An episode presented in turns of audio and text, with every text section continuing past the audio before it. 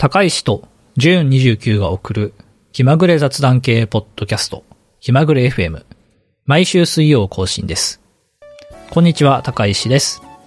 こんにちは、純29です。エピソード145をお届けします。よろしくお願いします。はい、よろしくお願いします。では、えー、いつもの通り近況ですが、純さん最近いかがでしょうか？はい、最近ですね、あの、サマータイム連打のアニメを1日1話ぐらいずつ妻と見ていて。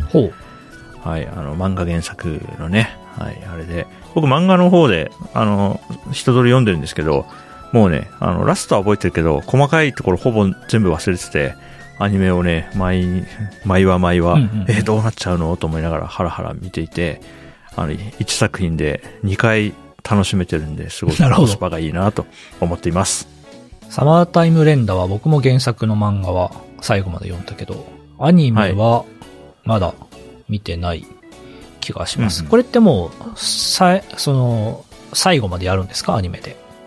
あ、そうです。はい。ネットフリックスで僕は見てて、ネットフリックスにね、全部ある、えーあるはずですね。それを順番に見てって。で、妻は、あの、アニメで初めて見たんで、試しに1話見てみたら、妻がめちゃくちゃ面白いじゃんって言うから、だろうっていう顔で、僕も全然覚えてないけど、そ、そうだろうみたいな感じで、なるほど。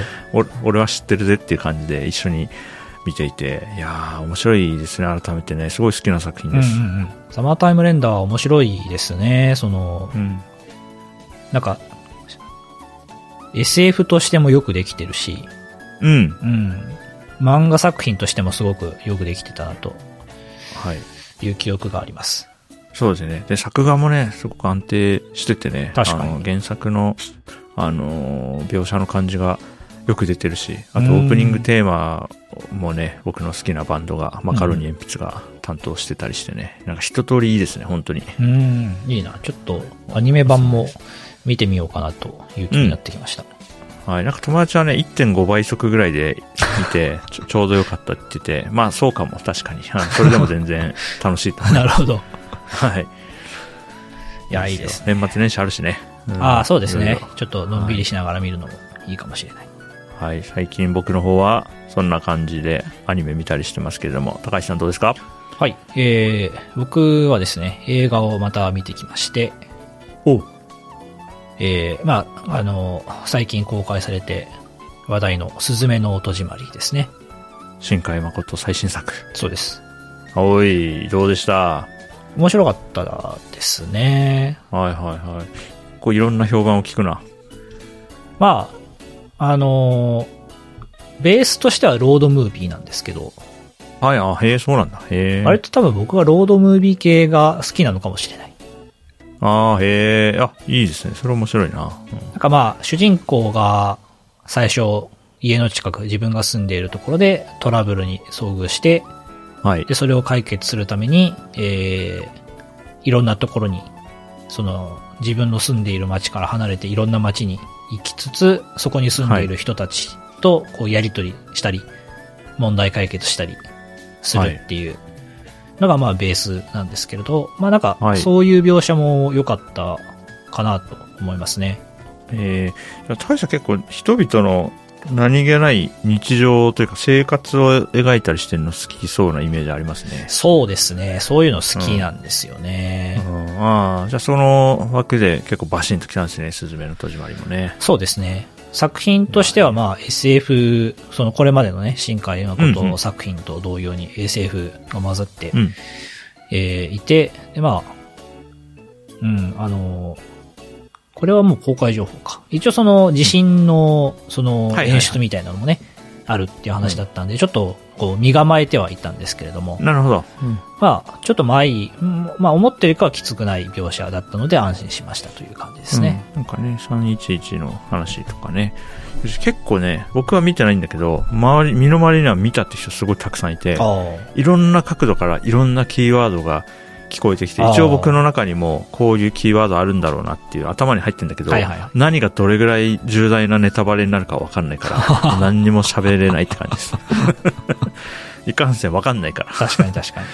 うん何気なく知ってることが重大なネタバレキーワードかもしれないからな。確かにそうですよね。うん。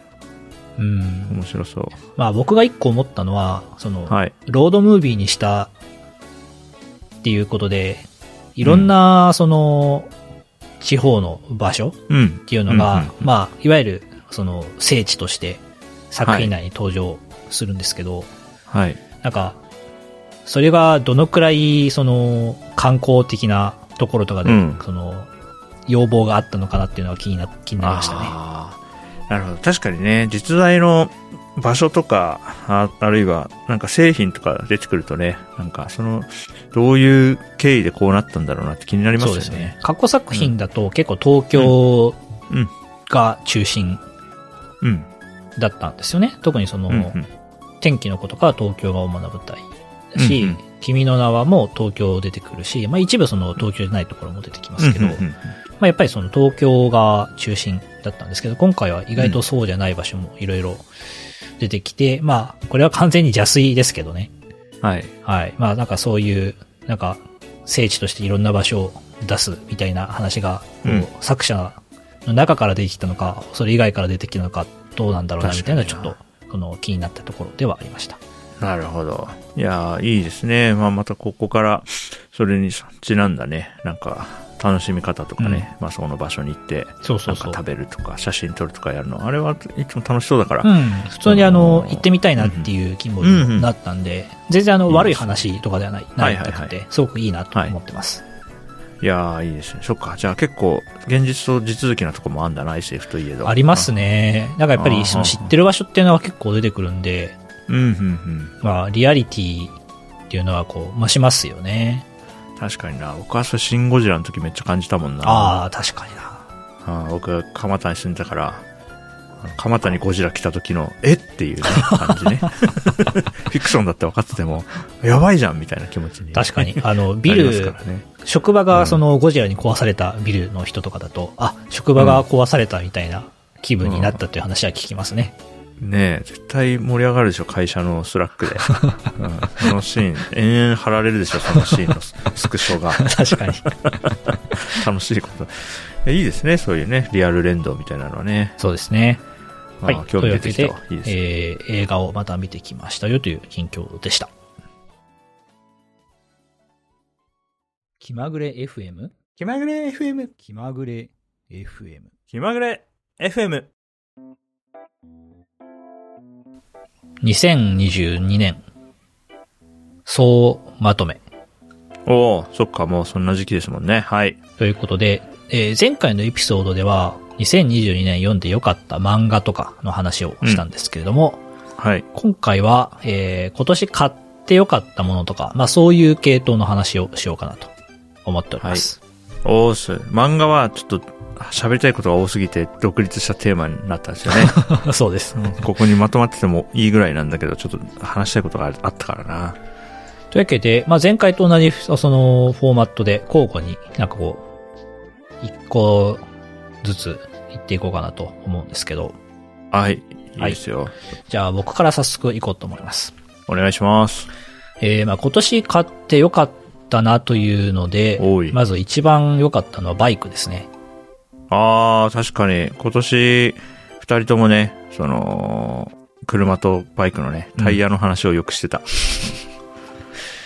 そう。じゃあ、あのー今年、まあ、10年ぶりぐらいにバイクを買ったわけなんですけれども、はい。まあ、買ってよかったし、なんならここ数年で一番買ってよかったアイテムかもしれないですね。あー、結構やっぱり乗り物って生活へのインパクトでかいですよいや、ね。でかいですね。うん。まあ、普段のね生活、平日に使うっていうことはもちろんないですけど、うんやっぱ土日とか祝日に何をするかっていうので、うん。えー、まあ電車でどっか行こうとか、うん。あとまあ車借りてどっか行こうっていうのはあると思うんですけど、そこにバイクでどっか行こうっていうのが加わって、それがいいですね。いやー、いいですね。確かにね、僕も車買って思いますけど、あのーもう、なんだ、どこか行くことはもう確定してて、次の週末晴れたら、どこかには行こう。じゃあどこ行こうかなっていうぐらいからうんうん始まるから、なんかお出かけをね、楽しみにして過ごす日が増えますよね。ああ、確かに、その、晴れたらもうバイクで出かけようみたいなのって、割とその、うんうんプライオリティが一番高くなってて、そうそうそう、わかるわ、気持ちいい。まあ、その、用事があったりして、うん晴れてても行けない日もあったりするんで、晴れてバイクで行ける日って結構貴重なので、そうそうそう。なんか、そこはもうさ、ほぼ最優先で決まって、そうじゃなければ、じゃあ何しようかなみたいなそうそうそう。感じになりますね。うんだからなんかね、常にね、出かける準備があったり、なんか、あ、ここ、そのうち行ってみたいな、みたいなリストをね、育育てたりするのが楽しいですようね。んいや、いいですね。バイク、いや、いいですね。なんかバイク、あの、高橋さんね、YouTube の方に動画アップされてたりもするし、ね気まぐれ FM でも、バイク関連の話ね、後半はたくさん聞かせてもらったんで、いや、それいい買い物しましたね。これは良かったです。まあその行く範囲が格段に広がったっていうのも良かったし、うん。あ、と、その、バイクを同じタイミングで妻も買っているので、うん、うん。その一緒にどっか出かけるっていうのも、えー選択肢が増えたというか、休みが、あの、休みがあって天気が良ければ、うんじゃあバイクでどっか行こうかっていうのが、やっぱりその 最初に来るっていうのがいいですね。そうだよね。だから、前日の夜とか、ね、天気予報見て、明日どこ行こうか、みたいになりますよね。そうですよね。いいっすね。それ楽しいな。だから行く前も楽しいな、それな。すごいな。QOL にすごい効いてそうだな。これはいいですよ。やっぱりあと、運転中は、あの、ネットが見れないんで、うん。ある意味強制デジタルデトックスができるっていうのも、うんうんうんえー推しポイントですね。確かにね。我々ね、ちょっと平日昼間とかは大体インターネットにつながってることが期待される職業だから、それありますよね。そうなんですよ。うん。もう電話もほぼ、まず出られない。 Slack とかはまず無理みたいな。うん、うん、うん。ので、これもいいですね。いや、いいはいい。ですね。というわけで、えー、僕はまず、バイクを買ってよかったというところですが、ジュンさんはいかがでしょうか、俺のターンだな何にしよっかな漫画の話は前回したからいいとして。そうね、じゃあ、か、買って、ちょっと生活変化あった系で1トピック言っときますわ。はい。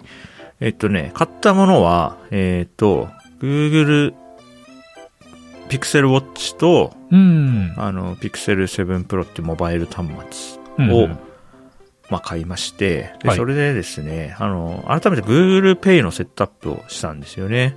ああ、うんこれまでなんかあんま真面目に使ってなくて。で、その中で、えっと、ビザのタッチ決済に対応しているクレジットカードの中で、さらに Google Pay で、えーこれはビザのタッチ決済使えるよって、クレジットカードが、なんかホワイトリストみたいなのあって、えうん。で、たまたま僕が持ってたね、エポスカードってやつが、その Google Pay のビザのタッチ決済にも対応してるってことが分かったんで、それ設定したんですよ。はいはい。そしたらね、これまで、あの、 Suica 使えるとこは、スマートフォンだけでピーってやれてすごい楽だったんだけど、Suica 対応してないとこだと、まあ、それ用に結構財布からクレジットカードを出して、クレカ決済するってやって、なんとかこう、現金はなるべく避けたいけど、うん Suica だけではどうにもカバーしきれんよなっていうのが、結構去年とかそういう状況だったんですが、まあ最近ここ2ヶ月ぐらいはですね、本当にスマートフォンだけでビザのタッチ決済もピッとやれるようになったんで、すごく楽になって、さらに1ヶ月ぐらい前に、あの、モバイルスイカのタッチで GO 新幹線っていう機能を有効化したんですよ。ほう。そしたらね、新幹線のね、自由席は、あの、普通に、あの、在来線に乗るときと同じ感じで、改札にスマートフォンをピッてやったら、改札抜けれて、新幹線に乗って、出るときもただピッてやるだけになったんですよね。え、ネットで事前にチケット買わなくていいってことですか？そうですよ、自由席の場合は。多分え指定席とかはもちろん指定が必要だからいるんだけど、自由席、僕、あの、あの、オフィス渋谷にあって、ナッシュバーの自宅から渋谷往復することちょいちょいあるんですけど、はいはい。その時に、なんかね、別に新、もう新幹線って感じでもなく、普通に、この Pixel 7 Pro スマートフォンをピッてやって改札抜けるだけで済むようになったんですよ、最近。へえ、それいいですね。うん。ただ、これ最近知ら、知ったから、その前の半年ぐらいは毎回切符買ってたんですよね。本当にね、何をや、無駄な時間を過ごしてたんだと思って、今はね、本当に楽になりました。ただ、もう行けば乗れるんで。へえ、これは、あの、まさに通勤とかでね、新幹線をうん使ってるっていう人いいんじゃないですか。自由席って言ってもやっぱ、まあ一本待てば大体座れるんで、うん、そうですね。うん、すごくいいですね。そうですね。僕が出張なんで平日の朝の8時過ぎぐらいのに乗って東京行きのやつに乗ること多いんですけど、僕は。うんうんそれだと自由席大体座れるんで、うんこれがね、土曜の昼とかになるとね、ちょっと並んだりするんですあけ、ど、なるほど。あの、通勤目的であれば、帰りは東京駅始発那須塩原駅行きみたいなの乗るんで、それも座れるんで、だからね、今スマホ P で済む領域が結構広がったんですよ、今年の後半で。なるほどこ。れでね、だいぶ楽になったので、これ辺の総合して、Pixel 7 Pro、Pixel Watch で、せ設定すれば Pixel Watch でもやれるようになるんだけど、たあの Google Pay 対応してるんで。でも、うんうんなんか試したけど、別にスマホでピッてやれれば十分だなと思ったんで、今は割とスマートフォンに寄せてます。ああ、そうですか。僕は、あのー同じく iPhone とはいはい Apple はいはい Watch で、えはーまあ、その、非接触決済とかやってますけど、もう、はいウォッチに全部寄せましたね。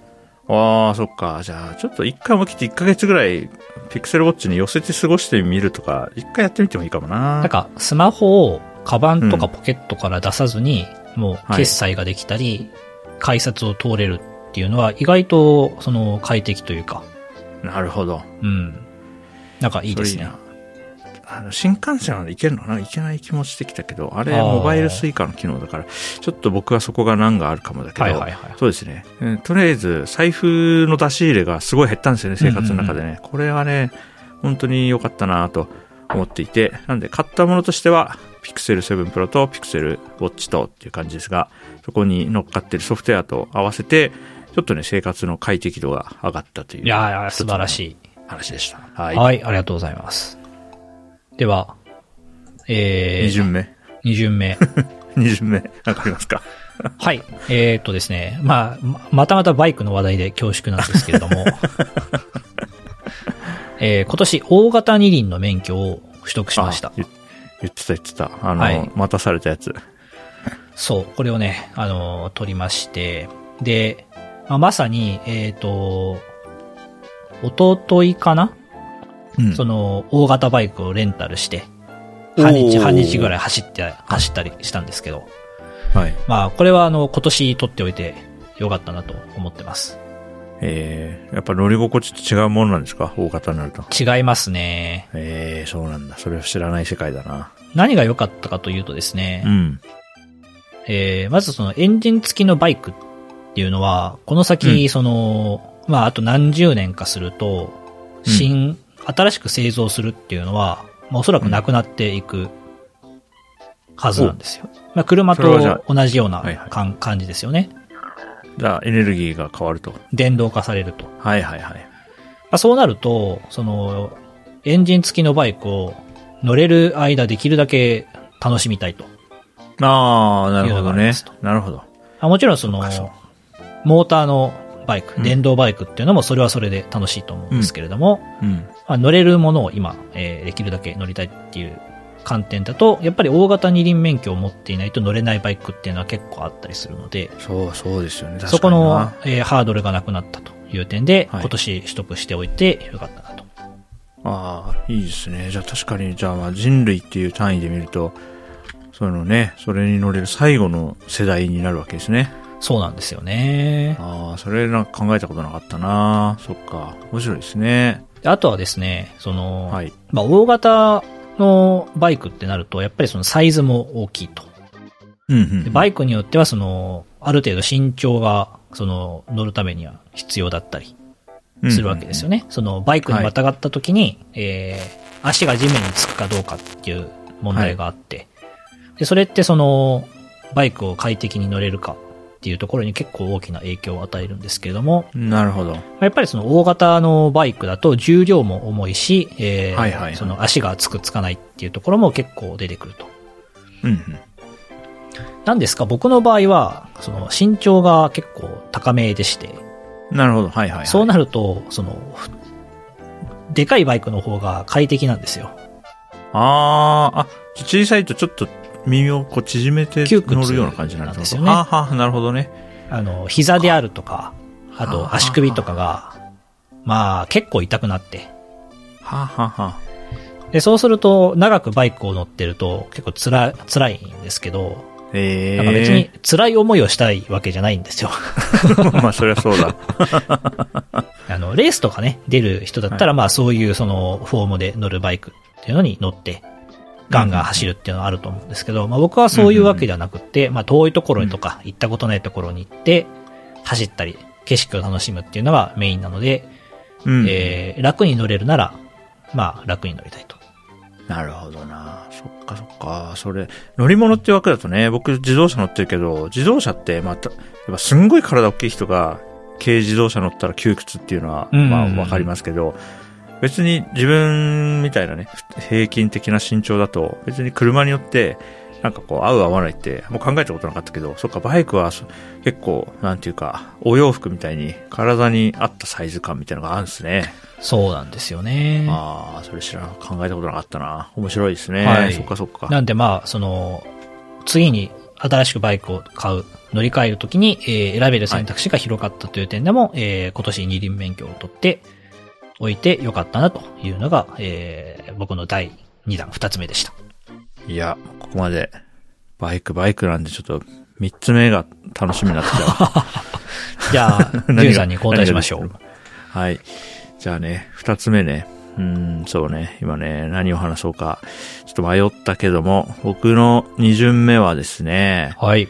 えーっとね、情報源うん。情報源今年は、ここからの情報を楽しくこう摂取したなっていうのがいくつかあったんで、ちょっとその話をしようかなと思います。はい。で僕は、えーっと、直近10年で言うと、結構、こう、ソーシャルメディアというものにすごくこう、比重を置いていたなとうん自覚しています。なんで、ツイッターとかもすごい好きで触れてきました。15年ぐらい触ってますし、なんで、その、なんだろうな、それ以前の、あの、新聞、テレビ、雑誌、ラジオみたいなところの、あのニュースを見るっていうのを、まあ、あんまりや、や、やった時期がないんですよね、人生においてね。新聞撮んないし、撮ったことないし。うん。まあ、なんか、実家で親が撮ってたので、北海道新聞を実家は購読してるんで、それはずずっと家にありましたけど、うん。まあなんかテレビ欄ぐらいしか見ないし、で働き始めた時にね、なんか日経新聞ぐらいはみたいな話があるのは分かってたけど、まあ自分はいいかなと思ってやってなかったんで、割とね、ソーシャルメディア時代に、なんか、まあなんかみんなが言及していることはもちろんわかるし、例えばすごく大きなね、政権交代とかそういう話は、まあどこからともなく、こう耳に入ってくるから、まあ最低限のことは分かりつつだけど、うん。まあ、だいぶ偏った情報摂取の仕方してきた自覚はあったんですよ。うんうん。で、そこに来て2018年ぐらいから、ちょっとソーシャルメディアのデメリットを大きく感じるようになったから、ややこう意識的に距離を置くようにしていて、でもそうすると、それはそれで、なんか、今世の中で何が話題になってるかから、離れすぎるのも、まあデメリットあるよなと思って、まあただなんか自分にちょうどいい情報ソースとか、なんか学びになるものって、なんか見つからないなーって長らく思ってたんですよ。はい。うん。で、そこに来てですね、えっ、と、ザ・ヘッドラインっていう、まあ、ニュースメディアみたいなのを今年使い始めて、月980円払ってるんですけど、ここで上がってくる記事が自分には結構ちょうどいいなと思って、うんうん今のところね、楽しく、あの、ありがたいなと思って読んでます。うんなるほど。はい。ザ・ヘッドライン、えー知ってますし、一時期は僕も契約してました。あなるほど、なるほど。で、なんか、あ僕が何気に入ってるかっていうと、まず、なんかしっかり調べて、あの、書かれた記事が、あの、すごいバンバカ記事が更新されるわけじゃないんだけども、あの、一個一個が丁寧に書かれてるなっていうのが一つ良くて、あと釣りタイトルみたいなことをやらない。うん、なんか過激なタイトルで字幕を引くみたいなことをやらないので、そそうですね。れもすごく、うん、助かるな、みたいな。変なジャンキーな味付けになってないっていう感感触を持っています。うん。で、加えて、なんだろうな。例えば、えー今年僕がこの直近1、2ヶ月で読んだやつで言うと、えーなぜハロウィンのイテウォンで圧死事故が起こってしまったのかとか、あとはアメリカの選挙の話ですね。うん。の、なんか、今こういう状況で、こういうことが起きているみたいな。で、要点はここでみたいなのって、僕が全然こう、疎くて分かってない領域のことを、まあ、基礎から解説してくれたりするんで、うん。あ、すごい助かるなっていう感じですね。うん。なんで、あとはなんだ、中国発、謎のファッションブランド、シーンに注目が集まる理由、急成長のデカコンの強みとリスクみたいな、うん。あ、確かにシーンよく見かけるなとかっていうところで、基礎からね、解説してくれてるの助かるなって感じで、なんかね、あ、ようやくお金払って、でも、あの、メリット感じられるなっていうソースが見つかったのは、今年ちょっと嬉しかったですね。なるほど。はい。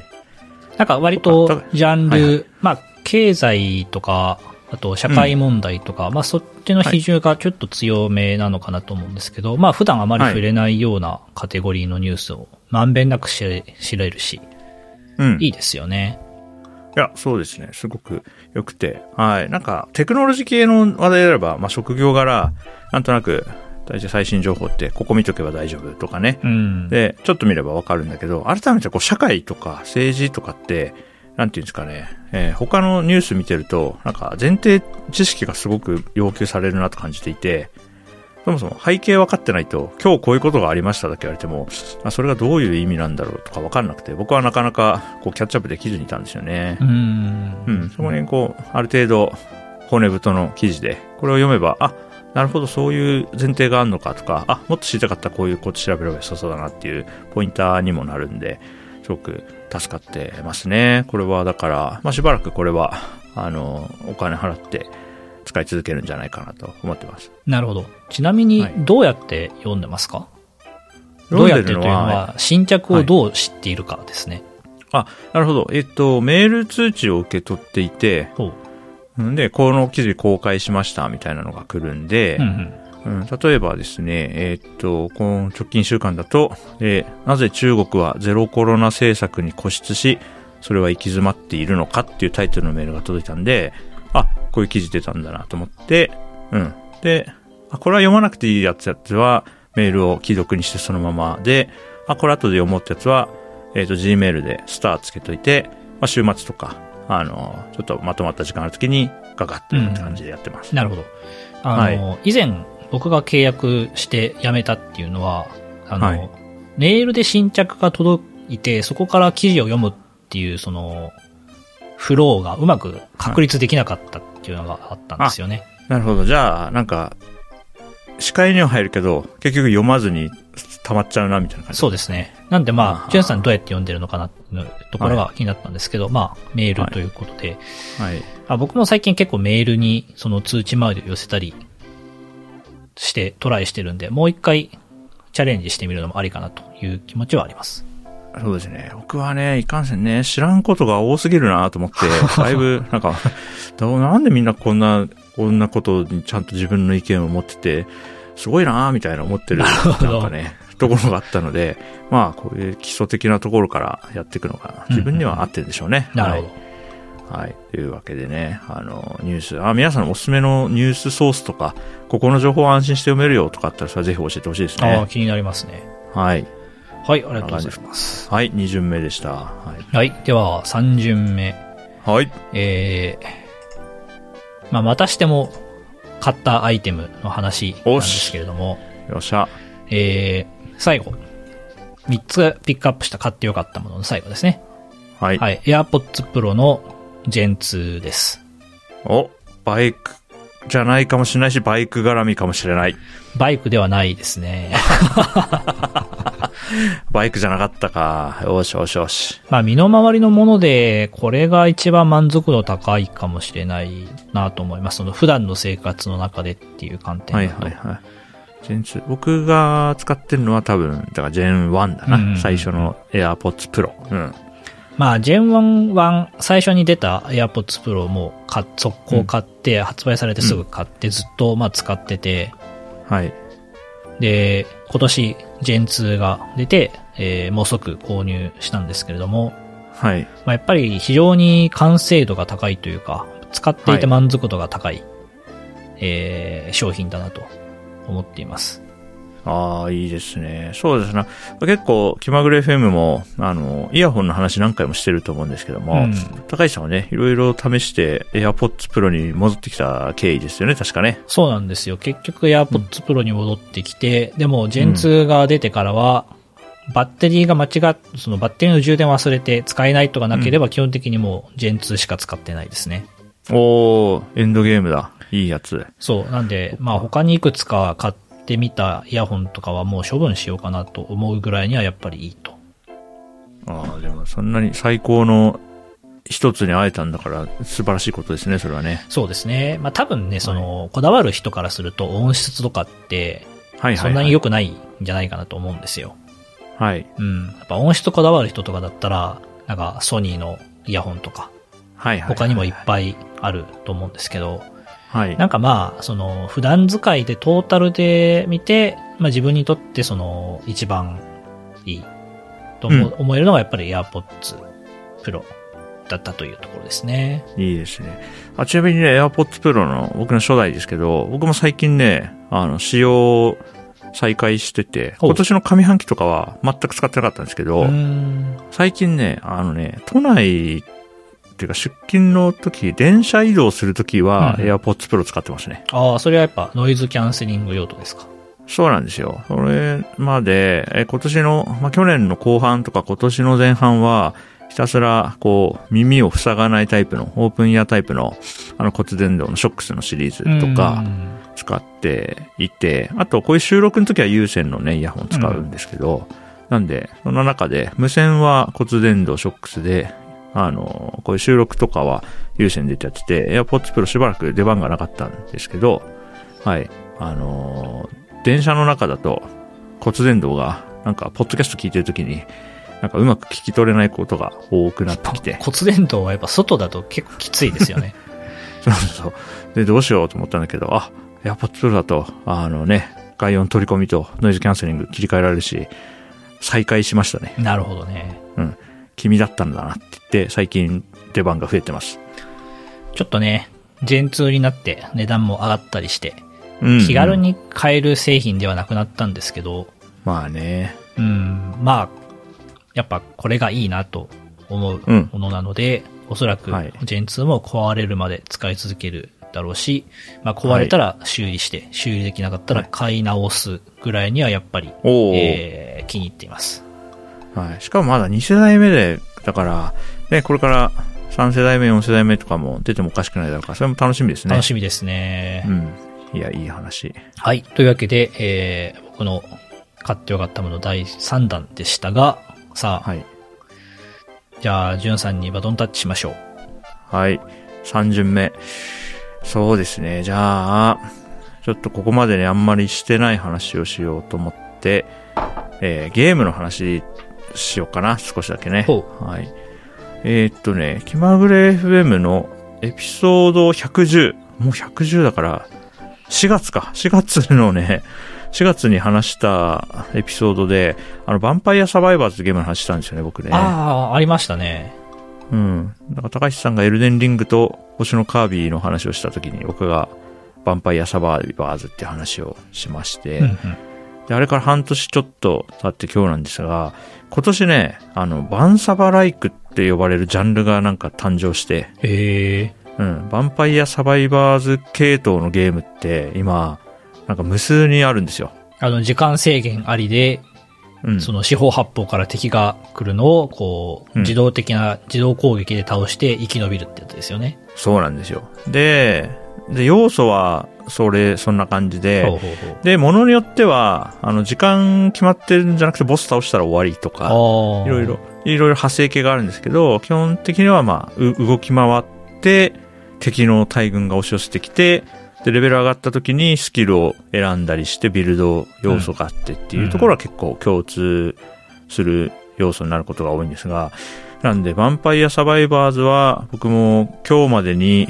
えっ、と、出てる全バージョンの全実績は一応アンロックしていて、ほう。うん。で、その後にやったのが、20 minutes till dawn っていう、夜明けまで20分っていう。バンバンサバは30分間生き延びるやつなんですけど、これはね、20分でちょっと短く遊べるやつで、うん。なんか主人公は、えーいろんな能力を持った、まあ、少女みたいな女の子が、えっ、と、ショットガンとか、うんえーピストルとか、いろんなグレネードランチャーとか、いろんな武器を持って、まあ、敵の大軍を倒して夜明けまで生き残るっていうゲームあってですね。これもまあ似たような感じなんですけど、これも結構やりましたね。へで、最近やってるのが、ソウルストーンサバイバーズっていう、もう、もう名前にももうサバイバーズって入ってるぐらいなんで、めちゃくちゃわかりやすいんですけど、これもね、あの、バンサバライクって呼ばれてるんですが、グラフィックが結構違って、ヴァンパイアサバイバーズは本当にね、ファミコンのね、悪魔女ドラキュラみたいなビジュアルなんですよね。見下ろしドット 2D 系ですよね。そうそうそう。で、ソウルストーンサバイバーズは結構 MMORPG のディアブロとかに近い斜め見下ろしの、まあ、3D で。まあなんで、ほ炎の攻撃の時は炎がこうバーってなって 3D のエフェクトで、あとはなんか衝撃波みたいな技の時は地面がボコボコボコってこう、えー波打って敵にダメージ与えたりして、へ結構派手な爽快感があるエフェクトのやつで、これはね、えーっと、ボス倒したら終わりのやつだから、ああ、短かったらね、10分15分ぐらいで遊べるんですよね、1ーゲームね。へそこもね、いい。だからヴァンパイアサバイバーズはね、えっ、と、4月に話した時点では、まあ、30分で終わるからいいって言ってたんですけど、ソウルストーンサバイバーズはね、12分とかで終わらたりするんで、より良いっていう感じ。なるほど。ちょっと、1プレイ、寝る前に 1, 回だけやろうみたいな時に、まあ、10分15分で遊べるのも結構気に入ってるポイントで、これはね、まだ全実績をアンロックできてないんで、まあ、毎日ね、なんかちょっとずつちょっとずつやってね、地味にね、あの、解放していってるところですね。ーいいですね、ゲーム。うん。そこうですねいう、その、ヴァンパイアサバイバーズ系の亜種が出てるっていうの知らなかったですね。そうなんですよ。今すごいですよ。バンサバライクが。もう見るから、へーあ、これバンサバライクだなっていうのが、すんごいたくさんあって、で、結構ゲーム実況系でもいろんな作品がね、取り上げられてるんで、ああ、そうなあの。もう、ジャンルになったっていうのがね、あの、この半年ちょっとでのアップデートですね。ああ、じゃあ、ヴァンパイアサバイバーズはもうジャンルを作った始祖なわけですね。そうなんですよ。バンサバ系っていう、だからね、ララーメンでいう家系みたいななってるね。そうなんですよ。いや、だからバンサバやってたから結構後発のも結構楽しめてるところがあるんで。はい。あと加えてね、あの、 Steam Deck を僕予約してたんですけど、はい。あのね、えー収録日か昨日かな？あの、購入準備整いましたって連絡が来て、お、で、頼んだんですよ。だから、こう、ニンテンドースイッチみたいなハードウェアで、はいはい、あります、この辺のゲームをやれるので、ますますカジュアルに、ちょっと寝る前に布団で やるとかができるようになりそうなんで、カジュアルゲームはかどりそうだなと思ってます。なるほど。ちょっと危険な香りもしますが。あそうですね。腰を据えてがっつりは避けてるんだけど、言うてもこのね、1回15分とか言ったやつね、4回やれば1時間だから、うんちょっとややりすぎないような工夫も必要だけど、しかも僕結構あの、MacBook でやってるから、MacOS に対応した Steam のゲームしかやれないっていう制約がずっとあるんですけなるど、ほどね。そうそうそうそう。ただ Steam で来ると、あ Steam にあるやつの結構大半を遊べるようになるんで、危ないと思っている。危険ですね。あの、あ僕が気まぐれでゲームの話しかしなくなったら、ちょっと一旦、あの、誰か、あの、ビンタしてほしい。目を覚ませって言ってほしい。近況が、このゲームしました。このゲームしました。それが2、3回続いたら、おいっつって、どうしたって言言ってほしいですね。うん。来年そんなことにならないようにちょっとき自制しないとな。気をつけてくださいはい、そんな感じではい。今年カジュアルゲームちょっとやってました。なるほど。ゲーム、今年僕はあんまりゲームしなかった気がしますね。特に後半ゲームの話出てこなかったっすよね。前半、そうですね、前半にエルデンリングを少しプレイしたんですけど、うんあとなんだっけ、あの、フォービズン系の？あれは今年か？あ？違う？去年ですかね どっちだろあれ待って待って。ちょっと待ってよ。あれいつだ？なんか、ああ、去年か？西に行くだか東に行くだかって言ってた時ありましたよね。確かに。うそうそうそう。それは、あれ？今年なのかな？ちょっと確認あれいしつだっけ？なんか聞いた覚えはあるよ。えっ、と、ホライゾン、フォービドゥンウエストなわけですが、あ今年だ今年、あ。今年ですすね。今年の前半は、あれじゃないですか、プレステ5が手に入ったんですよね、確かね。そうですね。うん。そうかそうか。これ今年買ったゲームか。た。うんうん。じゃあでも後半はね、やっぱね、バイクの話ですよね、もうね、やっぱね。そうですね。気持ちが、お外に行ってるわ外に出てますね。ああいいいいんじゃないですか。小学生とかだったら、親からよく見られる方の変化じゃないですか。PS5 が置物になってますね。まあちょっと、僕結局まだプレステ5手に入ってないし、まあ諦めた。もう、あの、高画質とかやめて、もう完全にカジュアルな方でやってこうってなりましたもんね。なるほど。あ、でもですね、最近あのゲーム買いましたよ。お、何ですか？あの、It Takes Two っていう、あ、二人でやるやつそう、だ二人でやるやつを買って、はい、で、少しずつ妻と一緒にプレイしてます。いいですね。なんかね、僕の別の友人夫婦もやってるって言ってて、すごい難しいわけじゃないけど、二人で、やっぱこう、ちゃんと協力しないと進めない感じだから、そうねこう、会話しながらリビングでやるのにすごいいいと聞いてますよ。あれはすごい、あの、ゲーム性も結構あるし、うんうんまあその会話っていう点でもいいなというんで、確かにあれもいい。今年買ってよかったアイテムですね。あ、よかった。ゲームの話聞き出した。あの、あそこのスタジオの、その一個前のゲームが、なんか刑務所を脱脱獄するゲームなんですよね。へえ。うん、だから、なんか、あのーなんていうんですか、脱獄系、まあ、プリズンブレイクとかかな。あの、脱獄系の映画ってあるじゃないですか。ありますねの洋画で。あれって、だから、一人が、なんかその看守とかに話しかけて、気を引いてる間にもう一人が何かを盗み出すとかっていうのをやるから、あそれを、その後に出てきたのが、It Takes Two だったので、めちゃくちゃ、あの、ポップに皮かぶせたじゃんって思いましたね。前ももっとごつい感じだったんで、バイオレンスな感じで。うん。でも二人協力ゲームでね。あ、そっかそっか。あれも面白そうだよな。妻とやってみたいんだよな。うんうんうんいいと思います。。ゲームもね、今年は、はい、バンサバの年だったなっていうのは僕の中のね総括ですねなるほ。どね。はい。